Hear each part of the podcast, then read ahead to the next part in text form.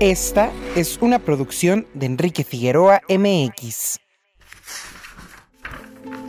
Hay libros que te hacen fantasear, soñar y aprender. Otros que te apasionan, te asustan o te sorprenden. Incluso hay algunos que se han vuelto realidad. Y sí, con los libros también se puede chismear. El librero de Elvira el universo de la literatura y sus historias curiosas, un podcast que va más allá de los libros. Hola, ¿cómo están?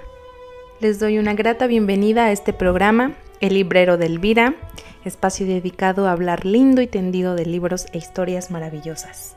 Soy Elvira y me da muchísimo gusto estar aquí una vez más con ustedes compartiendo ah, los gustos literarios. Este es el primer episodio del año, estoy súper contenta por esto, así es, es como si fuera una nueva temporada, por así decirlo, nuevos temas. Y bueno, para iniciar em, con este nuevo eh, año y nueva temporada, les voy a platicar sobre un libro que realmente es una antología de cuentos. Y dentro de esa antología hay un cuento mío, así es de mi autoría pero le voy a pedir a mi librero librerito si nos puede leer un fragmentito.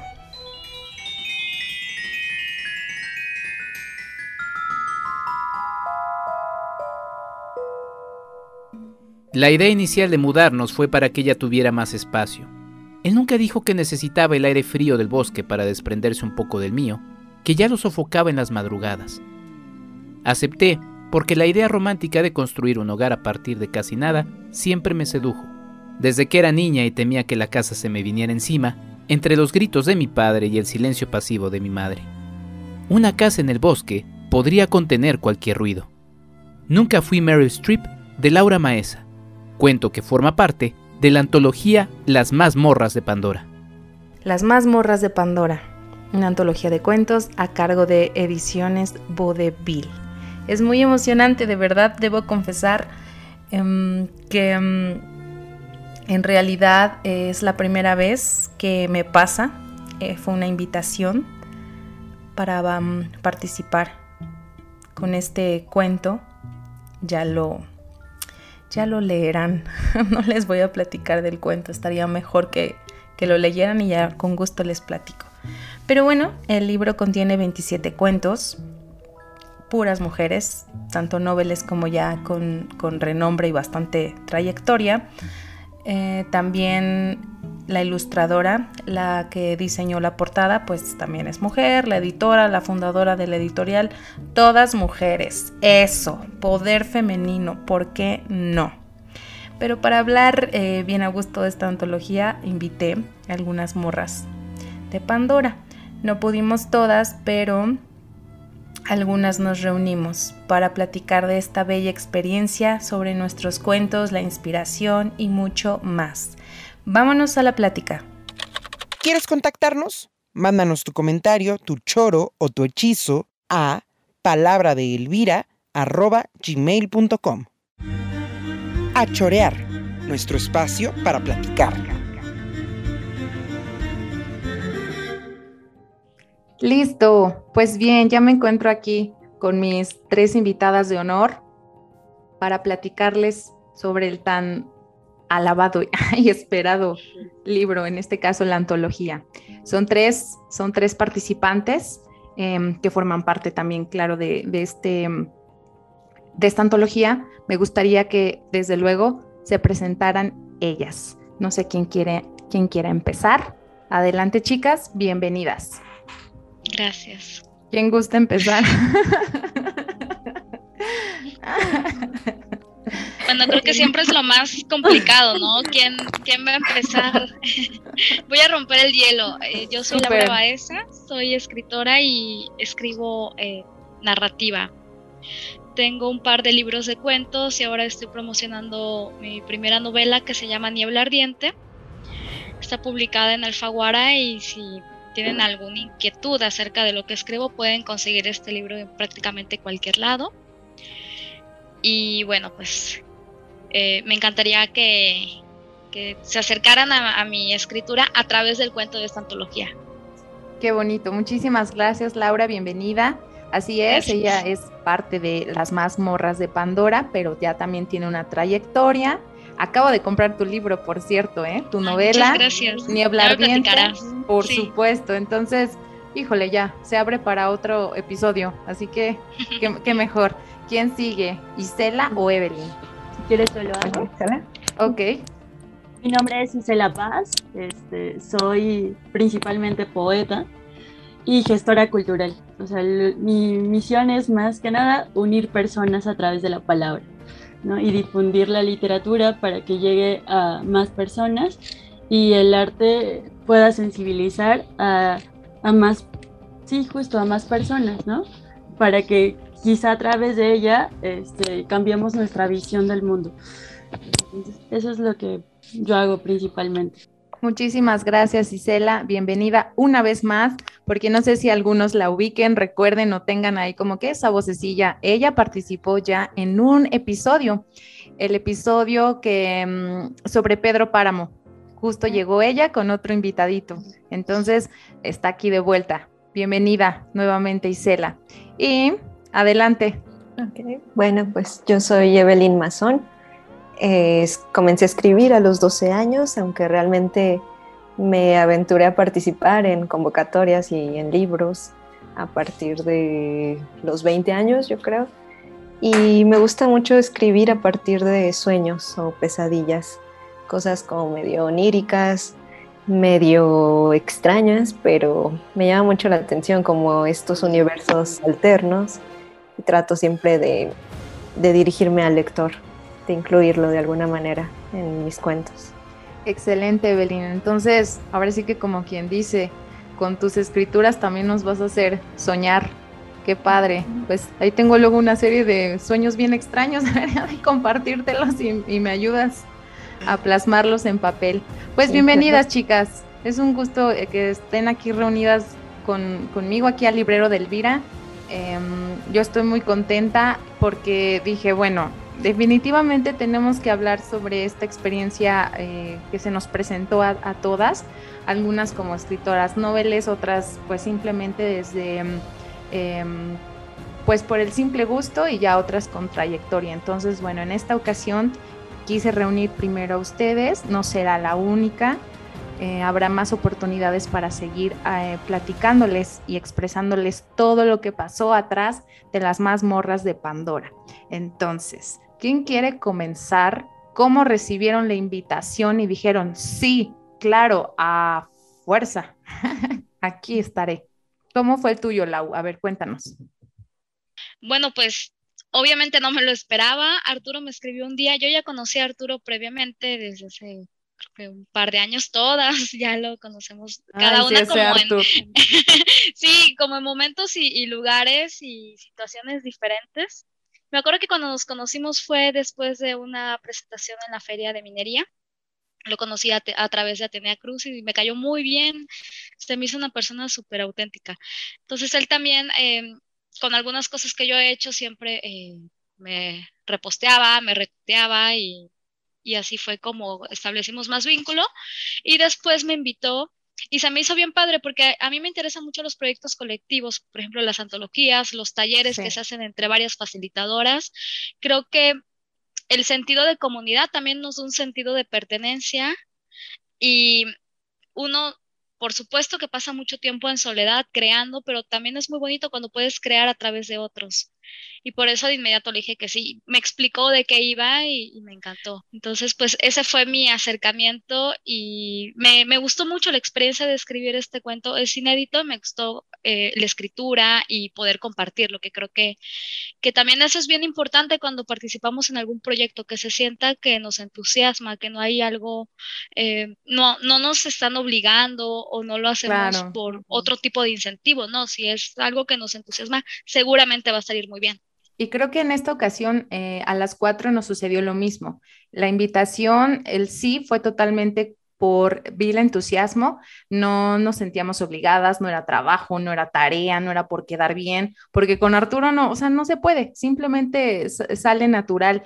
Esto que dices que tu cuento es inédito está padrísimo. Por ejemplo, yo no sabía, yo pensé que era uno de, de los cuentos que tú ya tenías y dijiste, bueno, elijo este para que esté en esta antología. Y mm, desde luego, cuando yo me enteré que íbamos a hacer varias, nunca, me, nunca supe quiénes, quiénes íbamos a estar hasta que llegamos algunas a la Feria del Libro, la Feria del Libro del Zócalo, del Zócalo que tuvo em, apenas sucedió hace unos meses, en octubre del año pasado, ¿cierto, chicas? ¿Fue en octubre? Así es. Em, ahí fue cuando conocí algunas y después en la presentación de, de, los libros, del libro, pues ya fue que empecé a ver caritas y ya de ahí las empecé a, a buscar.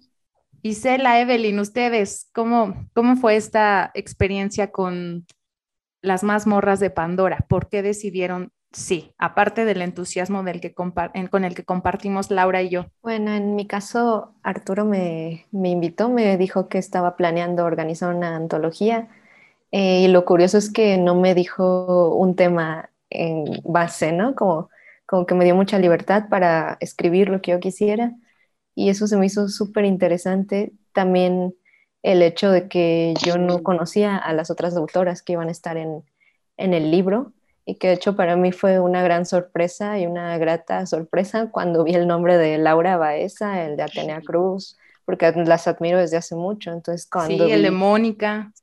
Sí, claro, cuando vi que estábamos compartiendo espacio en el mismo libro, me sorprendió muchísimo, se me hizo increíble. A mí hasta me temblaron las piernitas, fue así como de, ¿cómo? ¿Por qué me buscó? No entiendo.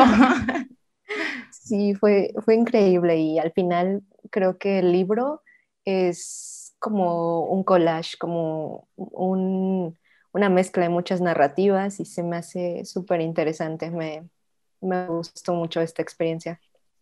Súper, sí, a, mí también ahora em, me he puesto a leer y a releer algunos cuentos precisamente como para tener muchísimo más eh, que aportar aquí y también para escribirle a las chicas por medio de redes, oye, por cierto, acabo de leer tu cuento, está increíble, bla, bla, bla. Eh, me encanta conocerlas así, sin, sin saber bien algunas de caritas, ni voz, ni nada. Y el primer acercamiento que sean sus letras también se me hace así algo increíble, porque primero yo así las conocí, algunas. Y después ya fui, ah, eres tú, ay, qué padre, escribes increíble y también está súper versátil. En mi caso no fue así, no me dio mucha opción para elegir, pero también lo disfruté. De todos modos lo tuve que volver a, pulir, quitarle, borrar, acomodarlo, pues para que entrara bien con toda la estructura. ¿Cómo fue a ti, Cela? No, a ti te tocó también bien difícil, un reto, cuéntanos. Pues yo escribí el prólogo, este, las primeras líneas cuando abren este libro son las mías. Para mí fue toda una aventura realmente porque pues me invitó y me dijo, ¿puedes colaborar con un cuento? Y yo le dije, es que yo no soy narradora, ¿no? Yo escribo poesía. Me, está, este, me estás metiendo en aprietos porque yo no escribo cuento. Entonces me dijo, ah, ok, entonces no. Y yo dije, pues si es eso, pues no. Y entonces ya. Bye, gracias. Va, exacto, ¿no? Fue como de, pues gracias, pero pues yo no escribo cuento, pero después, este, como meses después me buscó y me dijo, este, pero sí me puedes hacer un prólogo. Y yo, este, sí. Me dice, sí, porque eso sí me lo puedes hacer sin ningún problema, porque eres muy buena lectora. Y yo, ah, eso sí lo soy, eso sin duda, porque una de las cosas que más me divierten en la vida es leer. Entonces, pues así le dije, ok, está bien, eh, hagámoslo. Eh, y él me dijo, atrévete, porque una de las cosas que yo tengo es que yo tengo años escribiendo, pero siempre me ha costado como visibilizar mi escritura. Entonces, siempre dudo un poquillo de, de, de lo que soy capaz de hacer. Entonces siempre él, Arturo J. Flores, ha sido como esa personita que me empuja ese, ese grillito en mi cabeza diciéndome, dale, tú puedes, ¿no? Entonces, pues fue ahí donde, donde, me, donde me atreví más que nada a, hacer esta, esta, este prólogo, que realmente fue un verdadero reto, porque como ellas dicen, es son demasiados matices, demasiados colores, demasiados temas. Entonces, quererlos como meter en una, en una sola cajita es difícil. y fue como, como quererlos empalmar o, buscarle como un común denominador es difícil, como este Evelyn lo comentó, como no tiene tema, como no nos dijo un tema, solamente nos dijo escriban un cuento, o sea, eso lo vuelve como complicado para mí en, el caso de escribir el, prólogo, pero demasiado rico para los lectores, yo creo. Claro, porque también no te esperas qué vas a encontrar en la siguiente página, porque ya es otra narrativa, otra personalidad, otra propuesta. Y, está increíble. Además, eh, ahora yo me he enterado poco a poco, está súper versátil, em, o sea, todo el contenido. Aquí, por ejemplo, Evelyn, nos estás platicando que tu inspiración viene de sueños y pesadillas. La verdad es que de repente podríamos encontrar, leer eso y en el siguiente cuento está hablando sobre un recuerdo infantil donde el personaje es un niño y algo le pasa, no sé, con, con su hermana. Y de repente vuelves a dar la página y, oh, por Dios, estamos hablando de una aventura, un trío en plena pandemia. Y vuelves a dar la vuelta a la página y, oh, por Dios, estamos hablando de una relación en pareja, en donde pues estás viendo si te decides quedar con no, te sigues quedando o no con esta pareja, esta persona, adelante. Mm, en este caso, Lau, que no has podido leer todos, todos, todos los cuentos, em, ¿qué te emociona? ¿Qué sientes cada vez que ves algo tuyo en un, en un papel, en un libro y que la gente dice, voy a leerlo y voy a seguir conociendo a Lau? ¿Qué, qué es lo que te mueve? ¿Qué te emociona?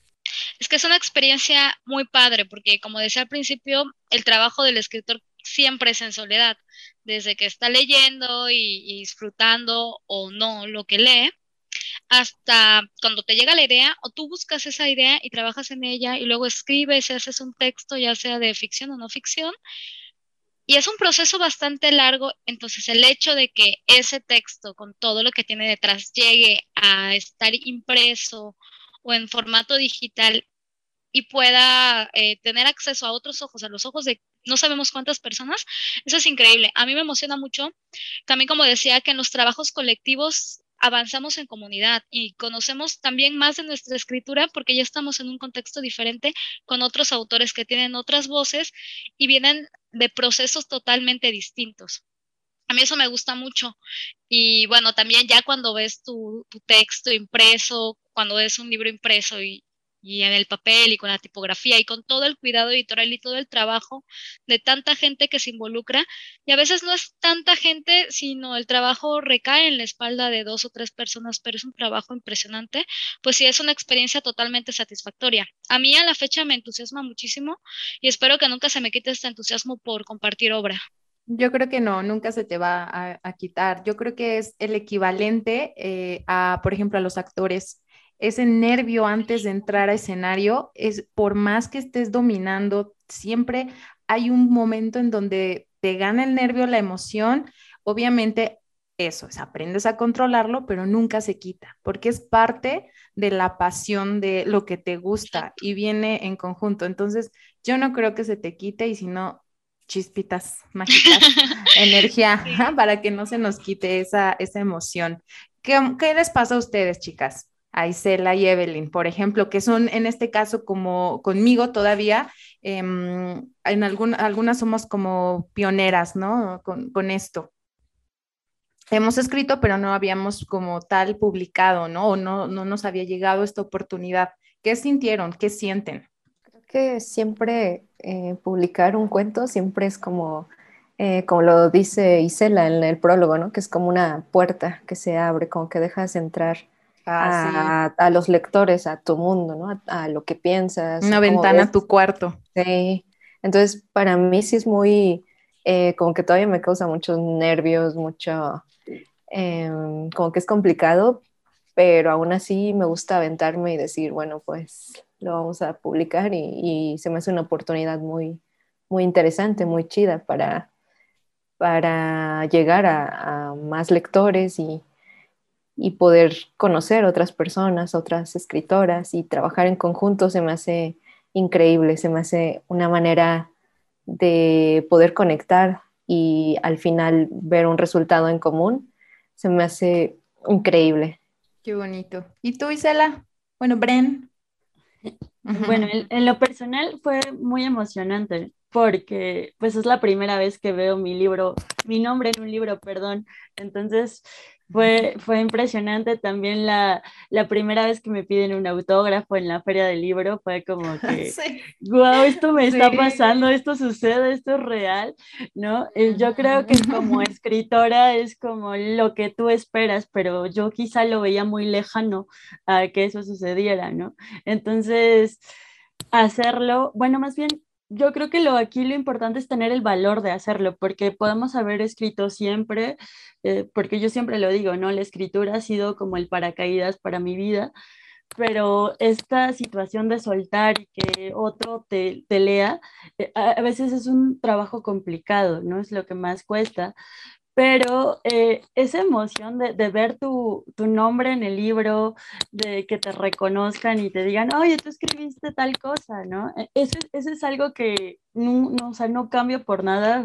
es, es un sentimiento muy difícil de explicar, pero créeme que soy, soy capaz de volverlo a vivir, ¿no? es algo que puedes volver a repetir y quizá este, te puedas volver adicta a ello. Lau nos puede dar más este, me puede dar más la razón en Claro, además fue como una inyección de dopamina bien bonita, o sea, porque yo comparto igual que Evelyn, igual que las tres, eh, Bren, Lau, porque eh, sentir que aparte no estábamos sola en, solas en esta experiencia, había 27 como nosotras, 27 escritoras que estaban, sí, claro, el dijeron sí con toda, con toda la emoción, como si fuera la primera vez.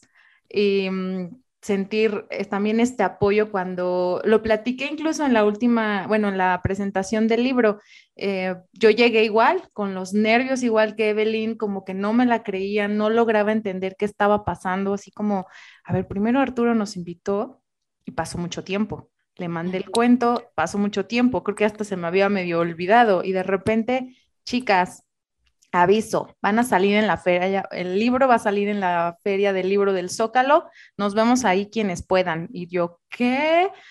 ¿Cómo? Bueno, como pude y ahí fuimos. Llegamos, Bren se escapó de su trabajo, fingió que estaba enferma. Yo encargué a los niños, saqué a mi esposo del trabajo para llegar. Em, obviamente, zócalo, viernes, calor, eh, ya en épocas medio donde ya había adornos navideños.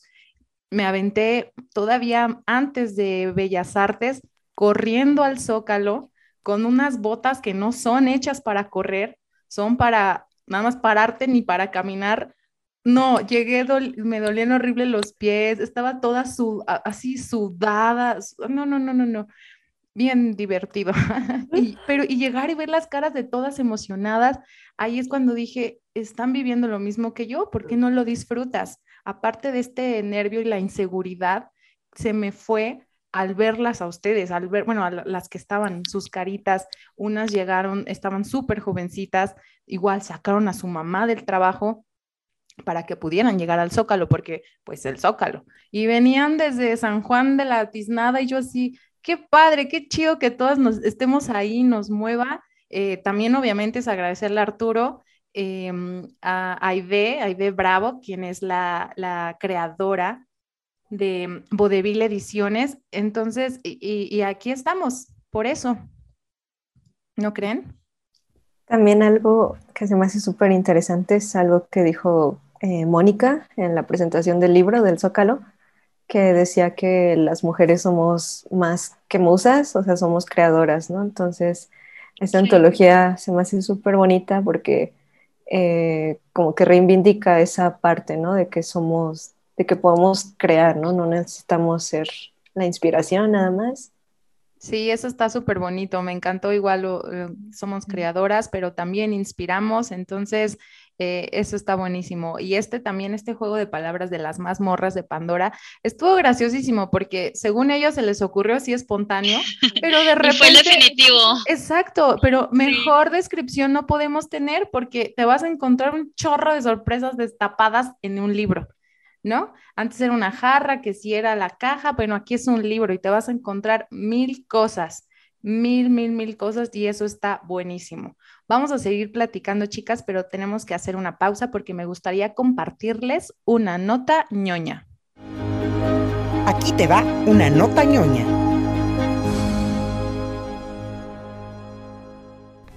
La voz de las escritoras mexicanas se escucha más fuerte que nunca. Después de siglos de una tradición literaria eminentemente masculina, la cuarta ola del feminismo en México ha inspirado diversas iniciativas, algunas institucionales y otras independientes, que visibilizan a las mujeres en la literatura nacional. México tiene de por sí un bajo índice de lectura. De acuerdo con el módulo sobre lectura del INEGI en 2019, solo 4 de cada 10 mexicanos habían leído al menos un libro en el último año. Si nos vamos al ámbito de escritura, en marzo de 2020 el diccionario registraba un 26.1% de escritoras contra un 73.3% de escritores. De 2.094 nombres registrados, menos de 600 son mujeres. La buena noticia es que hay una serie de escritoras que trabajan en la visibilidad hacia las mujeres, sobre todo en el ámbito cultural y de la escritura, tales como Adriana Pacheco, Nora Cruz, María Salguero, Esther M. García, solo por mencionar algunas, porque hay muchas, muchas más. Estos fragmentos fueron tomados de un artículo llamado Escritoras Mexicanas, Feminismo y Reivindicación en la Literatura, a cargo de Marcela Vargas y Kenia Sotelo. La nota completa la pueden encontrar en la página online Corriente Alterna, publicada el 19 de julio de 2020. Arroba Palabra de Elvira y Luz en TikTok. Listo, regresamos nuevamente con la plática que teníamos pendiente. Isela Vázquez, bueno, Brenda Isela, Laura Baeza y Evelyn Mazón parte de la antología, somos parte de la antología de las mazmorras de Pandora. Desde luego les voy a compartir la foto en donde pueden encontrar el libro y todo en las publicaciones de, de mi Instagram. ¿Vale? Y bueno, chicas, yo quería hacerles una pregunta. Eh, me gustaría saber si tienen algún ritual de escritura, porque muchas veces también me han preguntado eh, que si les doy sugerencias de cómo sentarse a escribir o tener como un espacio para leer, bla, bla, bla. Entonces, quisiera empezar con la pregunta de, ¿tienen algún ritual o qué hacen para ponerse a escribir, para empezar? Bueno, a mí antes me gustaba eh, escribir por la mañana y leer por la mañana, antes, pero ahora el trabajo no me lo permite, el tiempo no me lo permite y ya le he quitado privilegios a, mi, a mis procesos de escritura. Sin embargo, sí considero que es súper, súper importante leer sin preocupaciones. Porque cuando estamos muy estresados, o sea, la lectura en mi caso tiene que ser algo que yo disfruto, que, que disfrute siempre porque es algo que amo y no quiero llevar esas preocupaciones a mi espacio y a mi momento seguro, que es el momento de la lectura. Por lo tanto, creo que mi única recomendación, si nos falta tiempo, si andamos siempre a las carreras, y trabajamos todo el día, mi única recomendación es que si vamos a leer por lo menos media o una hora o el tiempo que la vida nos permita, sea en absoluta y total calma y sintiéndonos bien con nosotros, porque de verdad sí influye mucho todo el estrés del, del mundo de afuera en lo que nosotros leemos y no lo vamos a disfrutar. Entonces yo creo que mi recomendación es esa. Y en cuanto a escritura, pues escribir de lo que nos gusta y lo que nos interesa, porque sí se nota mucho cuando se escribe por compromiso, cuando es algo que no nos apasiona, pues se nota que es nada más como para para cumplir o por cuota y eso tampoco está padre. Y o sea no, no hay mucho respeto hacia los lectores y tampoco respeto hacia nosotros como como creadores como creadores. como escritoras. Exacto o sea entonces esa también es mi sugerencia, escribir de lo que nos guste, lo que sea. No hay, tampoco hay cuotas que tengamos que cumplir. Totalmente cierto. Pues bueno, ya lo están escuchando. Primero es estar tranquilos, sin tantas preocupaciones, no importa la hora, no importa el lugar, mientras estemos como comprometidos a, concentrarnos en lo que vamos a hacer, ¿no? Vaya, claro, estás todo estresado, en, eh, pues no, no te van a entrar las palabras. Es más, luego ni siquiera lo entendemos.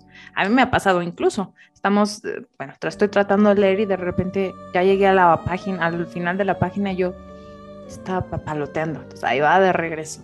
Ustedes, chicas, eh, creo que en mi caso, bueno, yo podría decir que a mí me funciona mucho tener claro el final o un punto al que quiero llegar.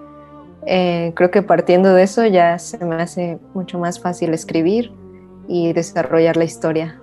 O, o por ejemplo, tener el, el, elemento detonante, ¿no? Como algo que quiero que resalte mucho en un cuento y trato de, de preparar la atmósfera para, para ese momento. Y siento que a mí me funciona mucho trabajar o bueno, escribir en la noche. Siempre como que hay algo mágico ahí en la noche, me concentro mucho más, no hay ruido y me funciona muy bien. En la noche, muy, muy bien. ¿Y tú, Bren? Pues yo para leer, ahí sí no tengo como tanto problema, puedo leer este, bajo cualquier circunstancia. Ya acostumbré a mi cabeza a leer bajo cualquier circunstancia. Eh, no, tal qué bueno, qué padre. La, carrera me preparó, me preparó para eso, perdón, yo creo.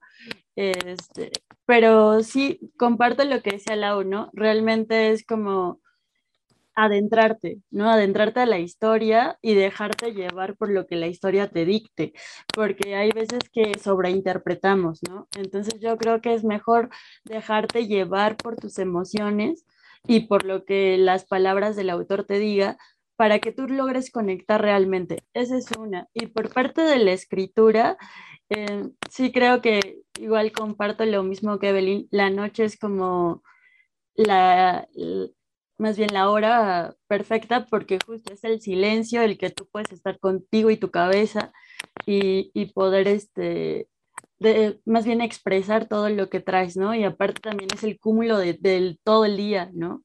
Quizá es como de todo. Estás esperando tu momentito. Exacto, todo lo que te ocurrió. Y en lo particular es yo hago mucho este, campos semánticos. Tengo esa manía de hacer campos semánticos para desarrollar ideas. ¿no? Hago primero un campo semántico de, de algún tema que quiero desarrollar y a partir de eso como voy seleccionando las palabras. Es algo muy, no sé, muy tuyo. No, pero está muy bien porque te digo, varias personas, eh, sobre todo chicos, se me han acercado para preguntarme y pues digo, yo les platico desde mi experiencia, pero ahorita, por ejemplo, ya tenemos cuatro posturas y creo que las cuatro suman y bastante. Ahora, ustedes todavía tienen esta manía, o bueno, yo todavía soy un poquito eh, antiguita y siempre cargo con una libretita, una pluma, un lapicito. ¿Ustedes qué tal? ¿Todo lo guardan o ya es celular, en computadora, digo, no importa, o todavía tienen así como sus, su cajita o su, su kit de escritura. Sí, yo todavía tengo. ¿Todavía libretitas? muchas libretas, sí. A veces no, no solo de, de escritura y cosas así, sino cosas que me llegan a la mente o que me preocupan a lo largo de, del día. Y digo, ah, pues como que quiero, quiero pensar más adelante en esta idea de cualquier cosa. Y ya cuando de plano no hay ni plumas, que ya ves que se pierden en el bolso, ni hojas, ni nada a la mano, pues obviamente el celular. Pero sí, también porque a veces son cosas que no te pasan, no te pasan por la cabeza y de repente pum, llega la idea y bueno, no puedo, no puedo desaprovechar esto porque si me llegó es por algo. Pero sí. Aparte escribo en cursiva siempre.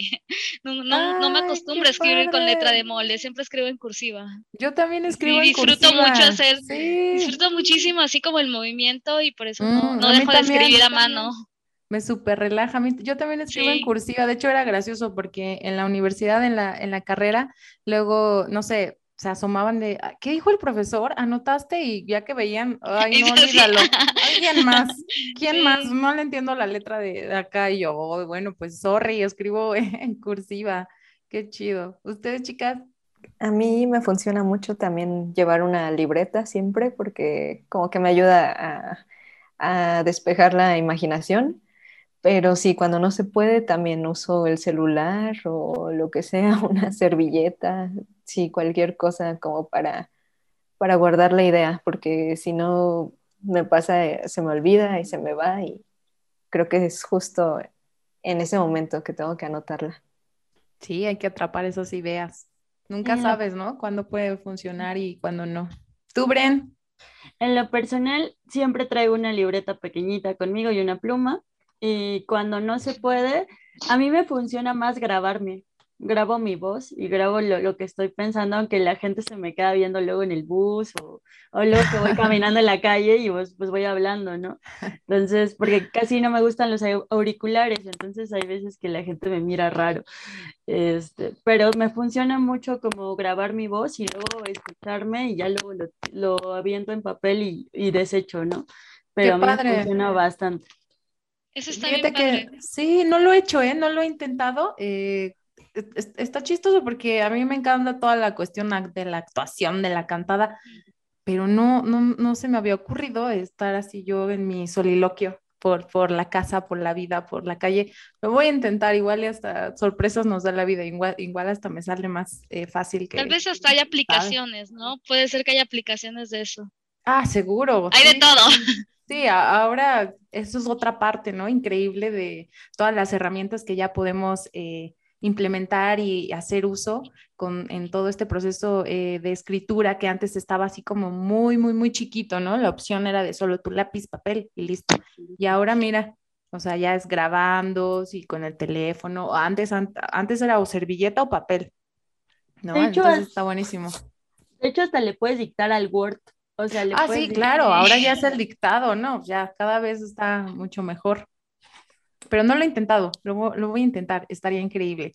Chicas, ah, ya casi se termina el tiempo de esta súper bonita conversación. Me gustaría que nos platicaran una por una en dónde las pueden encontrar, sus redes si las quieren compartir. Mm, eh, Lau, estaría increíble que nos vuelvas a compartir la información de tu, de tu novela. Evelyn, en donde te podemos leer, no sé si tengas un blog o simplemente compartir sus redes sociales. Bren, tu, tu próximo proyecto. Platíquenos, por favor. Bueno, a mí me pueden encontrar en Instagram como Lauri Baeza, con B grande y Z, y en Twitter como Laura H. Baeza. Ahí subo todo el tiempo, principalmente en, Instagram subo todo el tiempo mis actividades y las cosas que estoy haciendo ahora porque estoy en la promoción de mi novela. Y pues hablo también de otros proyectos que tengo de escritura, talleres, porque doy talleres de escritura, etcétera. O sea, todo lo que yo hago en torno a mi, a mi carrera está ahí y fotos de comida y fotos de perritos y ya saben, lo, lo típico. Claro, lo de redes. por ahí me pueden, exacto, por ahí me pueden encontrar. Y mi novela, aprovechando el comercial, se llama Niebla Ardiente. Está en Alfaguara y lo pueden conseguir en prácticamente todas partes.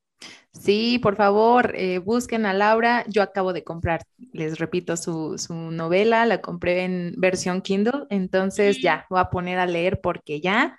Entonces, seguramente va a ser una invitación próxima para que ahora platiquemos sobre tu novela. Muchísimas felicidades, mucho éxito. Y entonces ya escucharon en dónde pueden encontrarla. Bren, Evelyn, ¿en dónde? Ustedes. Bueno, yo uso mucho eh, Instagram, creo que ahí podría ser, es la red que más uso. Eh, me pueden encontrar como Eve M. Mazón. Eh, también igual ahí publico algunos textos en lo que estoy trabajando, algunos fragmentos de, de ideas que se me vienen a la cabeza y pues ahí me pueden encontrar. Súper, muy bien. De todos modos, eh, si nos buscan en redes sociales o tienen alguna duda, recuerden que también yo posteo sobre este, este programa, este episodio, y ahí voy a taquear a aquí a mis invitadas y voy a poner sus redes, pero siempre me gusta que de todos modos ustedes las, las compartan desde aquí. Bren, bueno, a mí me pueden encontrar como Isela Paz 1906 en Twitter, Instagram y Facebook. Así estoy. Y también quisiera hacerles una invitación a que colaboren ah, en la revista Poetripiados. Recibimos arte, música y literatura. Este, nos pueden encontrar así en Facebook poetripiados.com para enviarnos colaboraciones.